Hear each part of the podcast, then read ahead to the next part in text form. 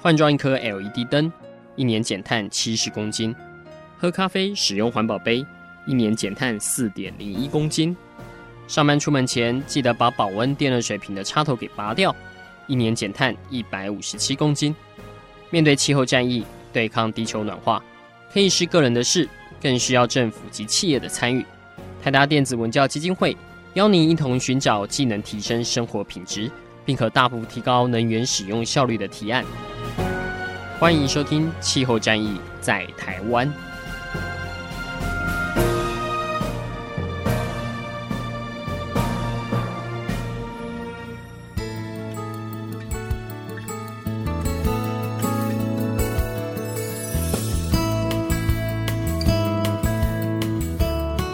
各位听众朋友，大家好，欢迎来收听今天的气候战役在台湾。我是主持人台达电子文教基金会的高一凡哈。那首先啊，恭喜各位已经进入了二零一九年了哈。那二零一八年的种种的好的不好的都已经过去了，我们现在来迎接新的一年。那在这新的一年呢，我们要。呃，这一集来帮各位介绍一下今年有哪几本值得读的新书哈。那跟各位介绍一下，应该大家也很熟的哈。我们今天来的是知名作家杨天豪先生哈。哎，天豪你好。呃，各位听众朋友大家好。那天豪继上次来我们节目介绍他的之前的几本著作之外呢，最近又有一本新书啊、呃、已经上市了哈，叫做《台湾绿竹鸡》哈。那这个绿竹鸡这个字，应该大家如果常收听我们节目的听众们应该很熟悉。其实我们台达在办展览，绿建筑的展览也是用绿竹鸡这三个字哈，所以可见这个英雄所见略同。这个竹是建筑的竹，鸡是那个用脚踩下的那个竹鸡的鸡哈，所以这个智慧蛮蛮多意涵的，所以表示这个出版社也很认同要来做这样的书名的采用，这很好。诶，那其实这一次里面这本书，其实去年大概二零一八年十一月的时候左右出版嘛哈。那这个书里面有总共收集了二十一个我们台湾本土就找得到的很多绿建筑或者是一些做住宅节能改造的案例哈。那其实这个大家如果有空，现在赶快去上网去 Google 一下，他们在哪边可以买得到。其实我看这个书里面是写的蛮呃丰富的，而且住宅的类型真的是大开眼界。现在很多哈，包括像学校、住宅式的，还有体育馆，甚至于有幼儿园。诶、那天好，你可以先跟大家分享一下当初写这本书的一个动机的由来是什么？呃，其实这呃，像宜凡说，这是我第四本书了嘛，所以其实前三本都是过去几年呃放下工作，然后全心全意旅行，在世界各地去收集不同国家、不同气候带，然后怎么样把这些好的案例让台湾人知道的过程。可其实那么多演讲，那么多的分享。也是会有人提问说，那台湾的呢？有没有台湾可以推荐我们去认识的？所以其实一直这个都在我心中有一个这样的期待，所以也借着这两三年在台湾不同场合、不同时间的这些状态，把这些案例把它收集起来。那出版社也很认同我的做法，就让我多用了一点时间来准备，然后在今年把这本书呈现出来让大家阅读。对那其实也花了很多的时间，因为你知道台湾说大不大，但说小也不小。那往往因为我们最美的环境是人嘛，哦，那所以看了 A 如果没有去看 B，你会觉得我应该要再更完整一点。可是去了 B，认识了 C，他又跟你说 D 也不错，所以好像永远写不完。所以一直就努力的让各个县市的内容都平均。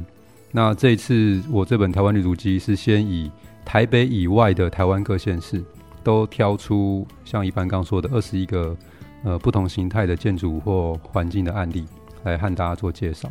好，谢谢天豪的解释哦。因为其实呃，其实过去天豪的三本著作哈，分别是《设计师之眼》，还有这个《设计师的绿色流浪》，还有第三本是《美学流浪》哦。其实在年轻朋友里面是非常受欢迎的哦，因为包括像我们基金会的很多工读生、小女生哈，通常。不一定有看过我们基金会的著作，但是天好的书都看过哦，这有点让我们还蛮嫉妒的。对，那他这一次其实也蛮用心的，是特别来走访一下我们国内的各种的绿建筑或者一些节能改造的案例哈。那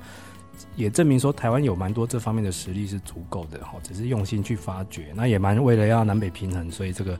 呃台北县市就是新北，包括台北这两个精华地带是首先先跳过了哈，因为这方面应该案例还非常多了哈。那啊，如果需要案例的话，请到我们低碳生活部落格去找，就很多了哈。那这次我们找到精华地带以外的，其实我们先一栋一栋来看好了。其实我挑到第一栋这个在桃园哈，这我就觉得蛮特别的。最省水的国家环境检验所，天好，这一栋是怎么发现？这个是公家机关诶。其实这个是台湾当年在推动那个绿建筑标章最早期、最早期示范的，应该是前三栋吧，取得那个台湾绿建筑标章的建筑物。那因为是国家级的。公家机关的房子嘛，所以也示范作用做得特别明显。那实际它就是针对绿建筑，尤其是水资源这个指标特别的看重。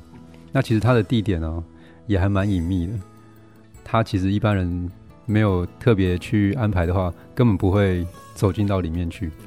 所以也因为这个样子，反而台湾近几年很多重大的那些环境灾害的议题，包含什么后劲溪的那些。呃，河水的污染啊，或者是什么那种土壤的污染啊，那种重大环境议题需要检验的东西，都在这个环境检验所里面做研究。那也因为这样子，他们对水的处理跟分级就特别的重视。那因为这个议题，我就想说，看看它到底厉害在哪里。然后我们因为也都看得到，新加坡对于 New Water 也做得很棒嘛。那以色列对于那种再生水也是请国家之力在做这方面科技嘛。那其实很想知道，台湾在这方面有什么？其实。不为人知的秘密，所以去看了之后呢，就发现，哎，里面主任秘书也还蛮热情的，也楼上楼下带我们从屋顶到地底去看。那也因为这样去了解到说，哎，其实台湾不是没有技术，也不是没有这样的设备或理论，只是因为我们的自来水太便宜了，导致让这个再生水的处理、回收水的处理显得格外昂贵，那就不符合我们的市场机制，所以自然在台湾不容易推。那我觉得很多时候并不是我们没有这些东西，而是我们的观念或我们的气氛还不足以让它发生成型。那我觉得这也都是在帮自己去更新一些观念，蛮好的收获。对，其实如果大家去买这本书的时候，可以看一下天豪的这个描述，我觉得是蛮到位的。因为其实这种公家机关其实它是做环境检验的事务，它当然这方面的。呃，一些细节必须要要蛮要求的，所以像包括它的做一些节水、回收水的过程，还有废水处理哦，这个做的蛮到地的。但是为什么后来呃这个样的技术已经算是市场上唾手可得的，大家都拿得到，而且不用假他国之手，为什么不会普及呢？因为就是我们自己的水太便宜了。这样大家与其要去处理废水，要做回收什么过滤的很麻烦，那不如去直接现成的转开水龙头就有水跑出来了哈。现在台湾的水价一度大概九块到十二块之间嘛哈。那如果跟你讲每一度水要到两倍二十块左右，你要不要买？这个时候应该大部分台湾人是会摇头的哈，除非政府有一些强制的力量这样子。那但是如果未来水变得越来越珍贵，或者是说，政府强迫你，像最近有一些科技厂商在台湾拓点，就是有被环保团体要求一定要做到水源要自给自足，好，就是不要再跟，譬如说不要再跟农业抢水，或者说自己的水源不要再假自来水的公司的之手这样子哈。那当哪一天你被强迫使用的时候，你再要去找这样的技术，通常会更费工一点。那我觉得天豪在里面讲这个有一句话，我觉得也蛮蛮好玩的哈，就是立法院很能吵，台湾也也很能等哈。对哈，其实很多议题有时候进了立法院就会停摆了，就会僵在那里，因为一定会有反对跟同意的人这样。那通常这样子议题，政府就倾向不要处理哈，因为怕得罪其中一方。但是有时候很多好的议题，就是因为这样会推展不开，是有点可惜了哈。好，那我们再来看第二第二栋是位于嘉义的一个图书馆哦，诶，这个蛮有趣的。其实它从那个建筑名称来说，其实看不到是图书馆，是溪口乡的文化生活馆。听好，这一栋的特色是在哪里？早年的台湾，其实大部分的资源都还是放在都会区。那慢慢的，当有很多那种城乡改造的案子出来的时候，那也曾经就会有这么一批很有心的建筑师或设计师们。那希望各个乡镇都有它的特色。那乡镇的特色，其实有时候资源是需要整合的嘛，所以他们不只是有一个图书馆，也会有一些功能厅啦、表演厅啊，所以它被称作叫文化生活馆，也有一部分这样的意义。会跟居民的生活连接在一起。那它最有特色的就是它这个图书馆。它的图书馆应该以全台湾公立图书馆的这电费评比来讲，它几乎只有一部分傍晚的电力的花费，它完全没有冷气。所以对于这个乡下要有图书馆，但是比较少有资源去做日常维护的状态来讲，设计师这样的思考，我觉得是很到位的。那其实并不是说它不开冷气它就不会热哦，只是说在设计上的整合，让它的开冷气的时间，或是你不舒服因为热而不舒服的时间尽量减少。那我觉得这个就是在很多设计前面的巧思，会影响未来生活中每一天这互动上面最需要去做的考虑。那我觉得它的最大特色就是，它是一个很开阔的图书馆的大空间嘛，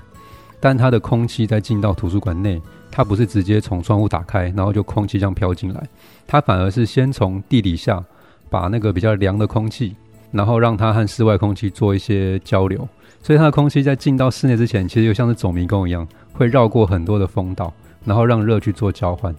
那进来的空气再跟着电梯井一起跑到室内空间来，然后再从室建筑的后面不断的往下飘散到前面，然后再利用热浮力的原理，然后让热空气慢慢往上飘，再经过屋顶的夹层，然后再经过屋顶那个一个加热器，利用太阳能的加热。然后让那个热空气自然的往外飘，就变成一个拉动的热循环，所以空气就变得很自然而然可以流动。那整个在阅读的 也不会有那种冷气设备的嘈杂声，那更可以让那个室内的温度控制在一个范围。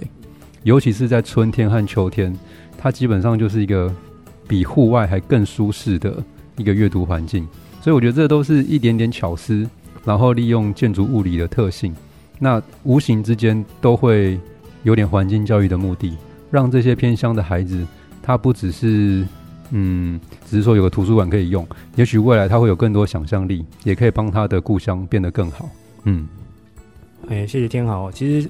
天豪本身也是专业的景观跟建筑的学科的背景哦，所以大家去买这本书来看，会可以看到很多他手绘的一些把一些建筑的原理描绘出来哈。像刚刚他提到这一栋呃这个溪口图书馆的这个通风的原理，里面就有图，大家可以直接去看这个风是怎么走的。包括像这一次这本出版品，它也有配合到一些影音的内容哦，所以它这个书里面会有 QR code，大家可以去扫来，就马上或者是直接到 YouTube 上面去找这个他们的专属的频道哈。它有上面就有蛮多短影音，可以让你马上现场了解这个运作的原理哈。好，那大家先休息一下，下一段我们再来请天豪来介绍其他的教育类的一些绿建筑的机构。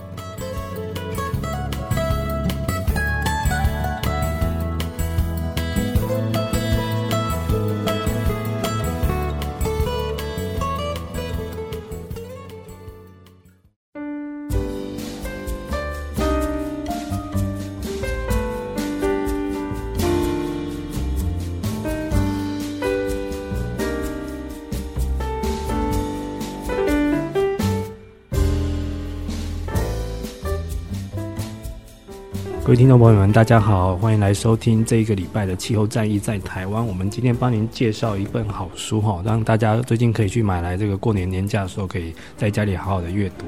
它是叫《台湾绿足迹》哈，那这个作者就是杨天豪先生。我们之前在节目中有请天豪来介绍过他的之前的几本新书，那这本是最新的哈。那他而且也是有别于以往，他专门收录在台湾自己我们。国土林内就找得到的二十一栋跟环境有关的一些建筑哈，那包括有很多种类。我们刚刚有先介绍过，像是林口图书馆啊，哦不西口图书馆，不好意思。那还有像是非常隐秘的国家环境检验所，诶，其实里面也有很多，虽然说它不一定在名义上是绿建筑，但是它有很多做这种环境啊绿化的很多一些有蛮蛮巧妙的心思这样子。那我们继续沿着这个，我们先来看一下教育类的机构好了。啊、这一栋大家应该就非常的，呃，应该都听过了哈。台东大学资本校区的图书馆，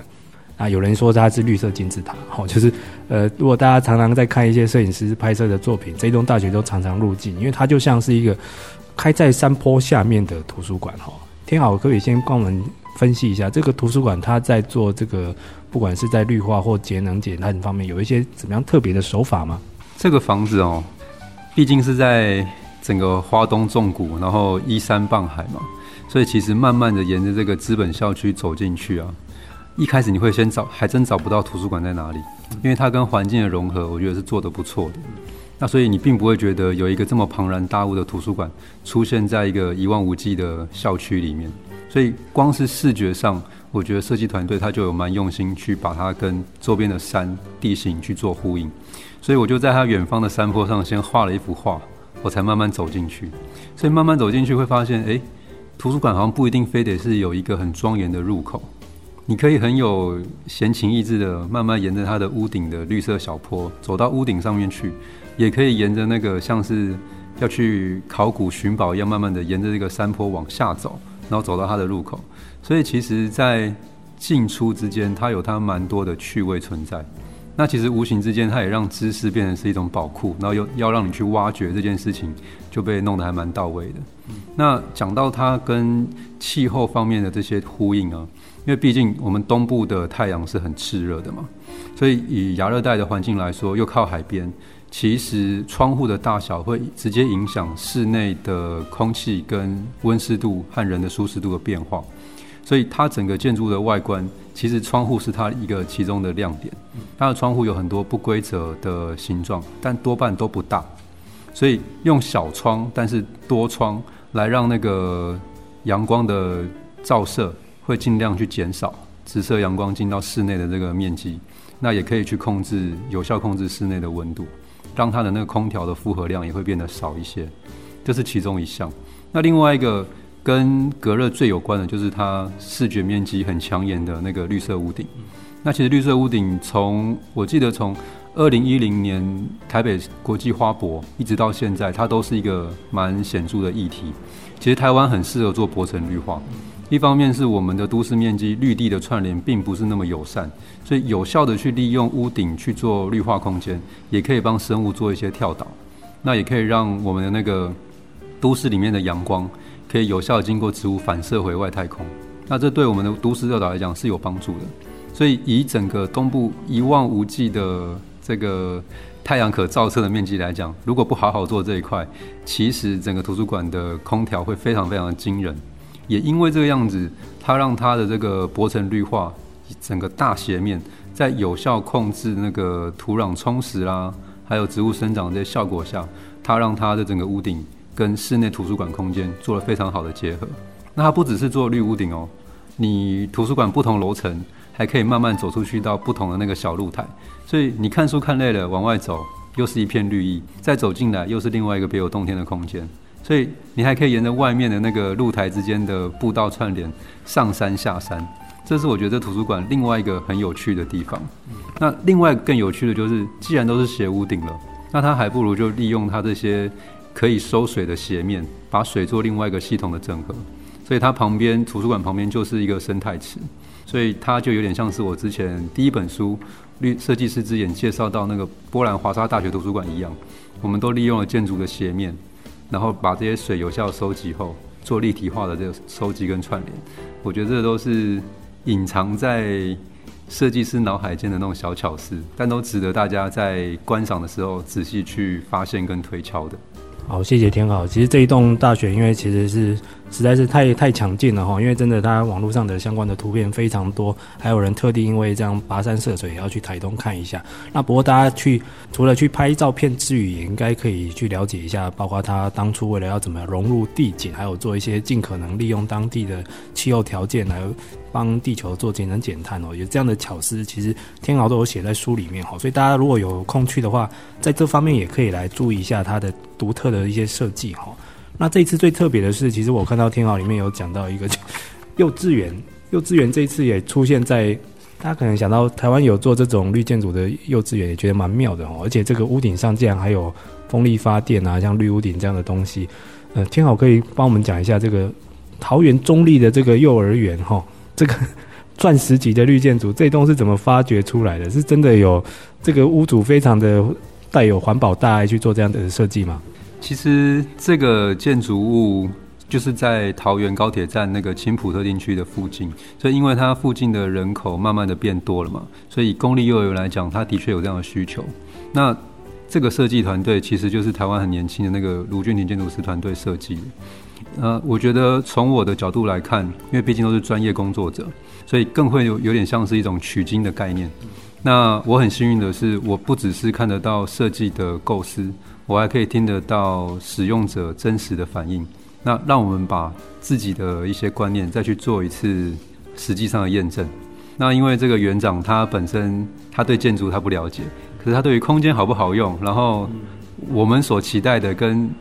呃使用者所感受到的一不一样，他很有感觉。所以它其实有点像是让我自己去重新思考，如果我们要对一般民众做绿建筑或者是友善环境论述的时候，是不是更能够名副其实？因为讲到这个，就实际上可以看得到书上面的那个照片，就看得到风力发电其实已经断了两根了。可是为什么不把它装回去呢？如果有用，那应该就可以装吗？所以其实，在都会型空间来讲，我们的小型发电机基本上的发电量有限。那也会发电的过程中会有一些低频噪音，那可能无形之间都影响到了附近社区的生活品质，所以相较之下又被台风吹断了，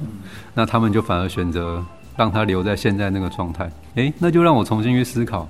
所以设计的理念跟实际上的验证是不是有会有一些更进一步可以融合的地方？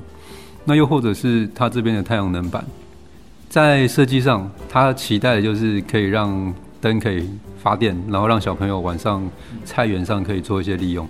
可是其实，在时间上来讲，因为是公立幼稚园，所以晚上的小朋友基本上不太会在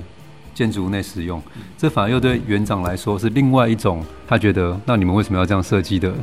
想法。所以我觉得这些就是设计跟使用上的落差，那值得我们再去进一步反思。可是我其实很喜欢这个图书馆的用意，就是它把周边的公园跟它的地形融合在一起，然后像是在玩那个大地的游戏。所以其实我在这边讲另外一个值得推广的观念，就是挖田平衡。它这图书馆并没有把原来坡地上的土挖掉，然后变成一个挡土墙，然后房子硬生生的插在土里。它反而是挖了一部分的土，也填了一部分的土，然后让土方没有移出去，也不用另外移进来，然后利用了一个坡度的高低差。然后创造了溜滑梯，那无形之间就让小朋友在玩乐之间去知道，诶，我们这个房子是什么样的方式盖出来的？那为什么会有这座溜滑梯？然后他又把呃校园本身的绿带空间和回馈给旁边的这个社区公园结合在一起，所以他等于就算借力使力，然后把环境做更完美的融合。那这个是我觉得以环境教育还有对于孩子们的跑跳和这个教育的理念来讲，会是一个蛮棒的实践。那另外就是说，它也很多绿墙的设计嘛。那这些绿墙的设计，其实无形之间也都可以让孩子在色彩啊，在视觉啊，都会有很多不同层面的刺激。那这个也都是经过园长的说明，那真正从孩子的这个每天的生活玩乐当中有得到验证的。所以我觉得这真的是一个值得家长们去花点心思带孩子走一走的一个好的幼儿园。嗯。对，其实这个全名叫做中立幼儿园的高铁分校啦哈。如果大家到时候有机会进去参观的话，应该其实可以拿着听好的书哈，这个 园长就不用解说了，因为已经讲得蛮清楚的。包括说他其实有一些初始的设计，对于后来的使用者来说，他的实际的观感，或者是说像一些再生能源的发电装置，到底有没有如当初设计所预料的这么理想了哈？其实都是很宝贵的意见。其实看了这个图哈，我就觉得大家也不用太羡慕。像日本之前有一个说什么日本的幼儿园哦，弄得像迷宫，然后可以在屋顶上玩啊什么的。我、那个画面我记得蛮清晰的。但是其实，其实现在类似的设计台湾都有做到，而且这是出自我们本土设计师跟建筑师的之手哈。所以其实大家应该要相信我们是有这样的能量的哈。好，那请大家先休息一下，我们下一段再回来，请天豪来介绍一下书里面的其他的建筑。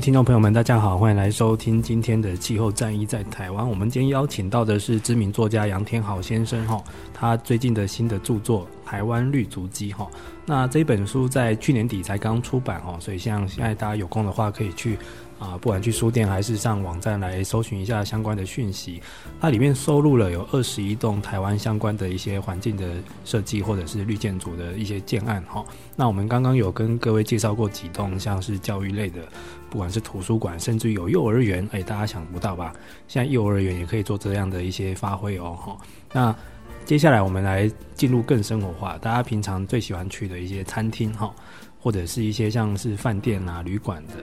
啊、这次里面有介绍到南投有一间这个台湾第一栋得到低碳认证的民宿哈，这也是在我们低碳生活部落格有介绍过的，叫做散步的云哈，在南投的这个投射盆地哈。那其实相关的创业故事或者是它的一些设计理念，大家如果收看我们的低碳的文章，应该有一个有一些了解了哈。天豪这一次实际去看一下之后，觉得这一栋低碳民宿做的怎么样？有没有被那一对创业夫妻档感动？我是真的还蛮感动的，因为他们在回到故乡，回他们俩都是中部人嘛，但他们早年的打拼都在高雄，所以跟我的故乡也是同一个地方，所以就会有一点连结性，那更能够感受得到那个打拼到最后民宿圆梦那不容易。那我其实蛮感动的地方是两个小故事。因为这间这间旅馆以低碳或是绿建筑来讲，它可能不是那么要强调的东西。因为毕竟我觉得民宿它是从生活的连接和故事的延伸开始的。那我记得老板跟我分享过两个我很喜欢的故事，一个就是有一对荷兰的夫妻，然后来台湾用自助的方式环岛。那沿途住了很多旅馆或者是民宿都没有什么感觉，反而觉得台湾在环保上做的很不好。可是他说，这对荷兰夫妻住在他的民宿之后，然后洗澡洗到一半跑出来跟他尖叫说：“终于找到台湾有人这么认真的看待环境议题了。”那原来只是因为他们在那个呃洗发精跟沐浴乳的部分提供上面是完全很强调环境友善，然后那个规格跟等级都是比较高的，那就会反而这样一点小动作都会让那个。住宿的人感受得到它的连接度。那另外一个，我觉得他们也另外有的巧思，就是在民宿住宿房间的不一样，其实对热水的需求量是很大的。可是民宿它会有淡旺季，也会有尖峰离峰的使用需求嘛。那如果没有弄好，其实它无形之间就是能源消耗的最大宗。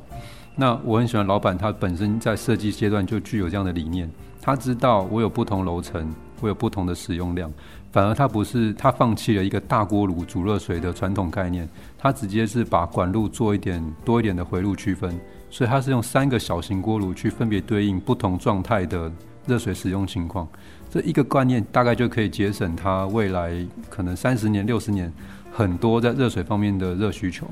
那既省水也节能，还可以帮助节能减碳。我觉得这一点是非常好的。那他在很多的理念上，他都会去把他的民宿当成一个平台，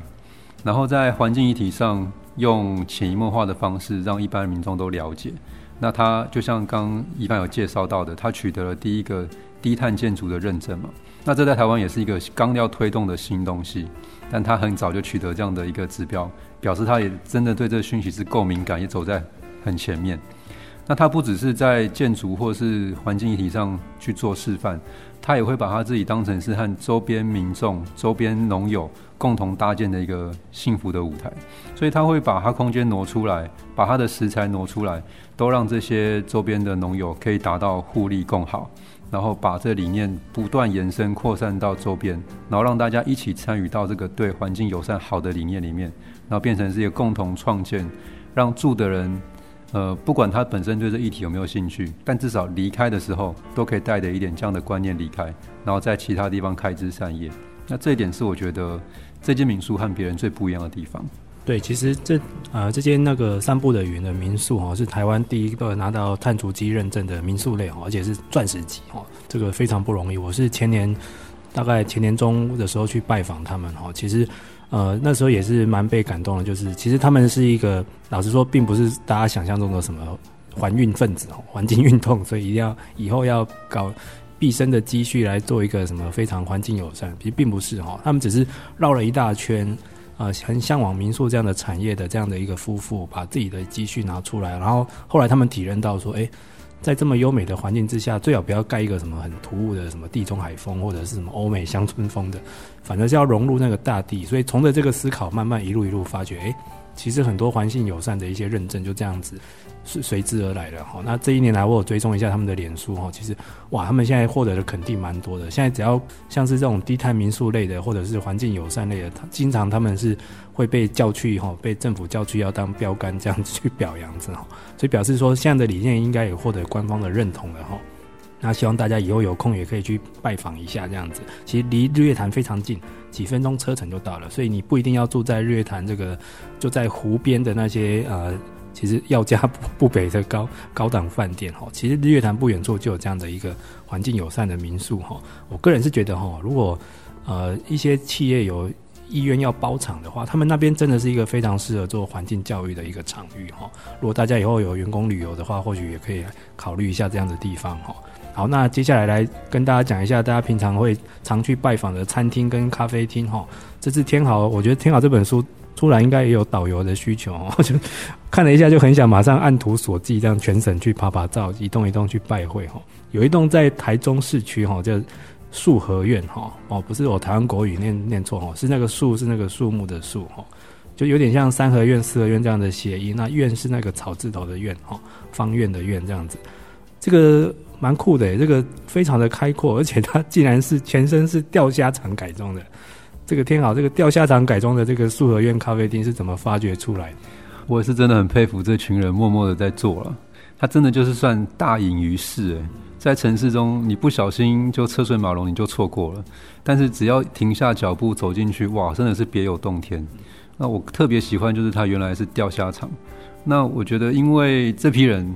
呃，他们叫合浦农学市集。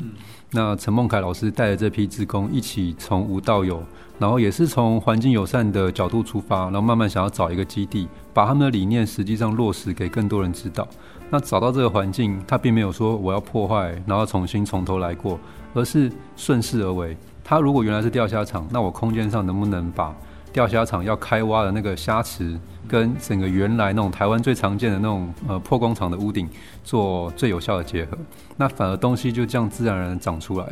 所以原来的那个钓虾池就变成了下沉式的座椅区，那中间又是那么大的一个开放空间，诶，反而几个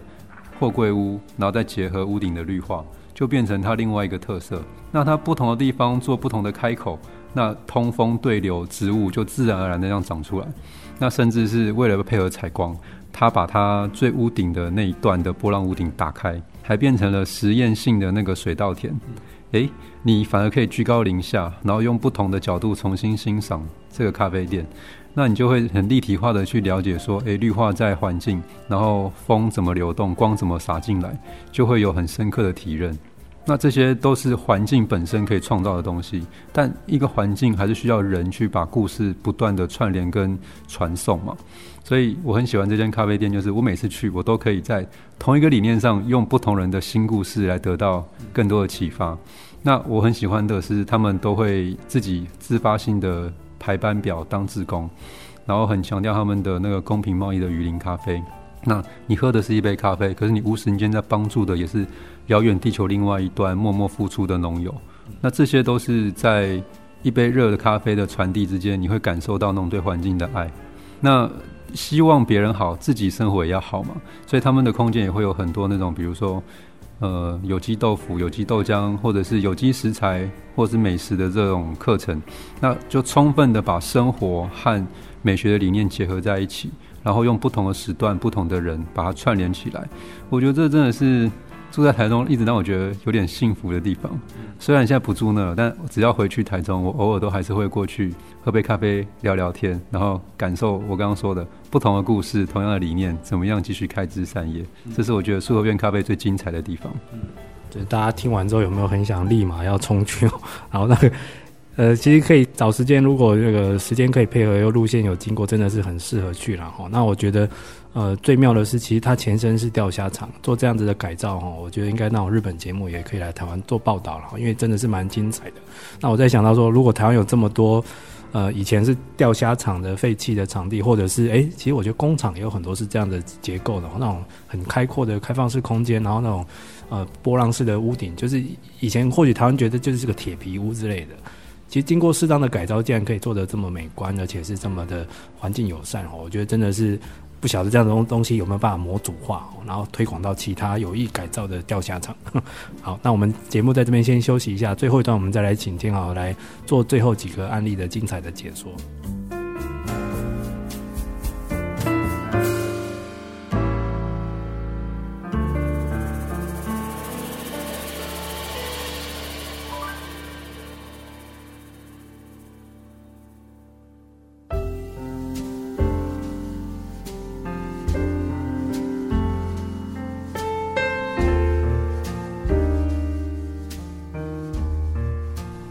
各位听众朋友们，欢迎回来！今天的气候战役在台湾哈，我是主持人台达电子文教基金会的高怡凡。我们今天邀请到的是知名作家杨天豪先生来介绍他最近的一本新书哈，叫《台湾绿足迹》。那其实天豪他过去三本著作分别是走访一些欧美国家啊，做一些当地他们的永续设计，或者是一些像绿建筑方面的一些介绍。那这本书很用心，在台湾收录了二十一个 case 哈。那我们刚刚前面几段有稍微听过，有不同的，有些是教育机构，有些像是呃生活类的，像餐厅啊、民宿这样的东西都有哈。所以证明台湾在这方面的能量是相当充足的哈。那刚大家应该听得也蛮心痒痒的哈，就很想。如果过年年假的时候可以去拜访刚刚讲的那几个像民宿、餐厅，或者是直接去 幼儿园参观，应该是蛮不错的哈。那不过这个也要配合人家的意愿啊，好像有些地方是要进去要消费的，或者是有些地方其实呃最好是经过安排的参访哦，不要大家请不要贸然这样冲进去就开始疯狂的拍照哈。那接下来天豪在这本书的尾端有做到一些再生。呃，现在国内在推的非常风风火火的这个再生能源装置的一些探讨哦，其实它是一种呃，就某种层次来说，它也是一种环境类的装置，因为它是一种像我们的未来的发电的机组哈，像现在很多我们要推离岸风力，其实风力发电机这个是一个蛮巨大的装置的哈，不管是就它的量体或面积来说，都是非常的巨大。那天豪这一次有走访在苗栗的苑里这一带哈，那苑里其实。几年前，他们就开始爆发了当地社区在反对风力发电的这样的装置的一个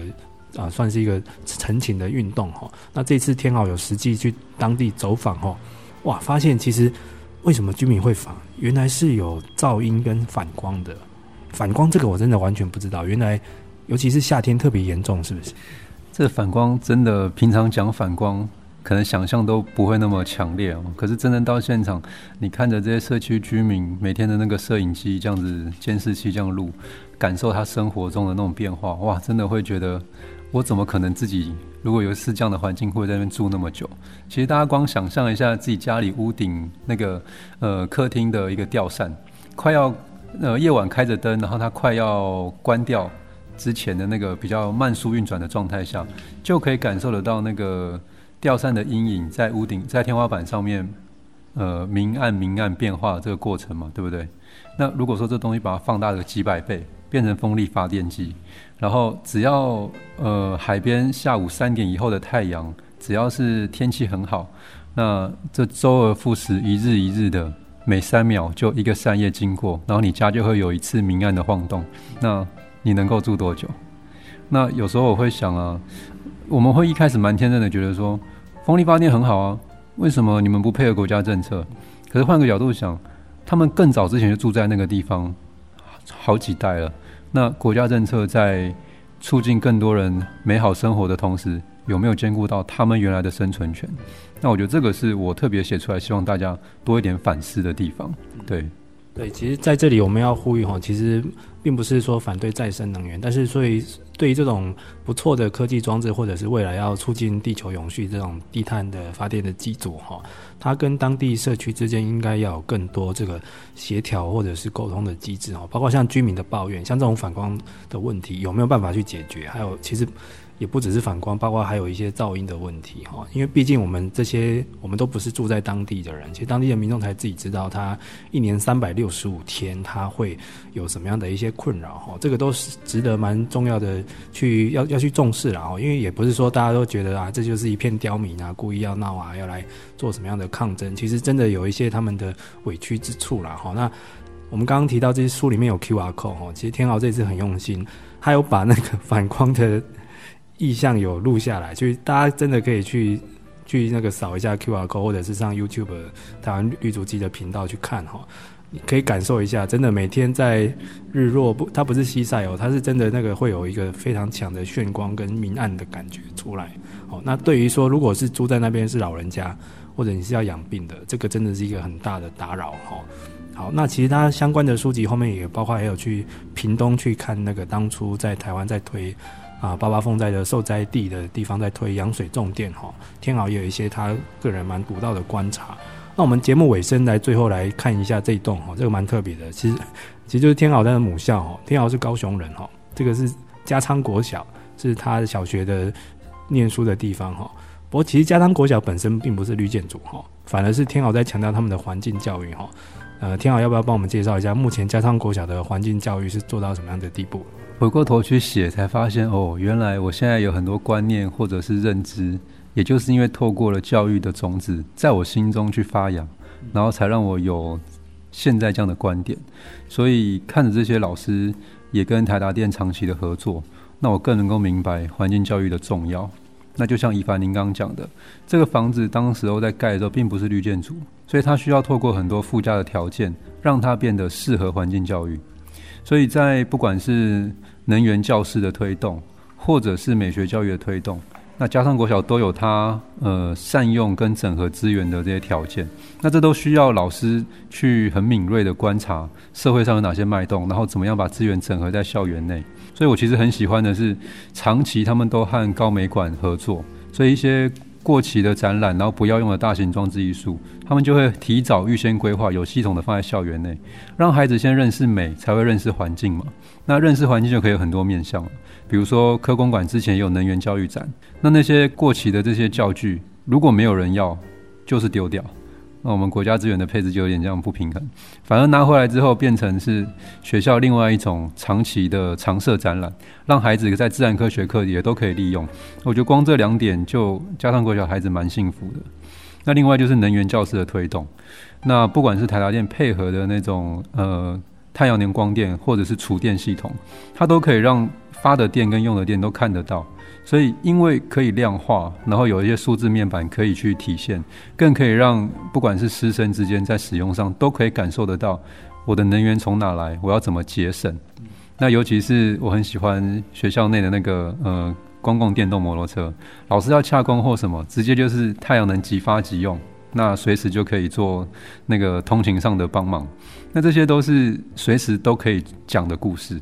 那一般的那个社区民众也会感受得到，诶，环境教育跟它的连接有有什么样的一个互动关系？那像以前可能校园的地板大多都是水泥的路面。所以可能以前的人没有这样的观念，也觉得那就很理所当然。但是慢慢的，当环境做到要一些改变，然后气候变迁有一些跟水环境要做呼应的时候，那校园有没有办法做出不一样的调整？所以以前的水泥地板，现在都变成了那个有地形变化的储水空间。那也同时减少了大雨来，然后有一部分的雨水会冲刷到地下室的那个机会。那无形之间又变成创造另外一种校园的绿色环境。也很值得更多人花心思，然后因为毕竟是开放空间，所以其实自己在校园附近走一走、看一看，都可以感受到这些呃自主型的环境教育怎么样影响自己，然后怎么样帮助更多人。对，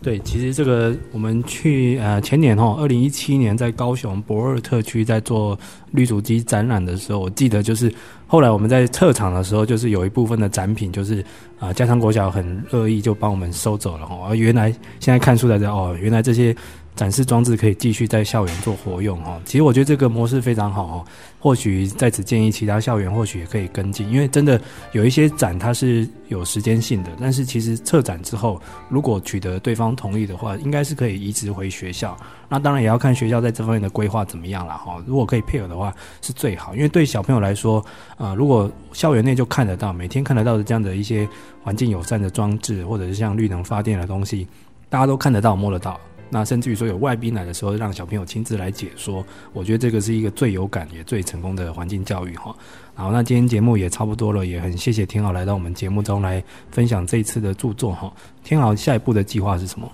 现在过去自己在旅行，自己在看，自己在写，在分享。那我希望我也可以自己变成是那个平台的媒合者，所以我也想要透过募资的方式来开我自己的绿建筑分享的旅馆。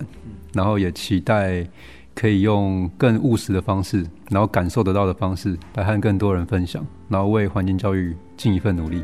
好，今天也很谢谢天豪。那大家听到了，如果您对这个永续建筑的推广或者是绿建筑相关的环境教育有兴趣的话，现在这个知名作家杨天豪先生已经有这样子的一个动心起念了。如果大家有呃有意愿的话，可以或许就可以来找天豪来聊聊看，或许看未来有没有一些合作的可能性哈。好，那我们今天节目很高兴就到这边为止，我们各位听众，我们下次再见喽，拜拜。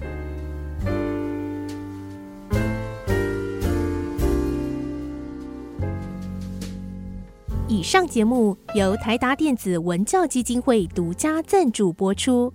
台达电子文教基金会邀您一起环保节能爱地球。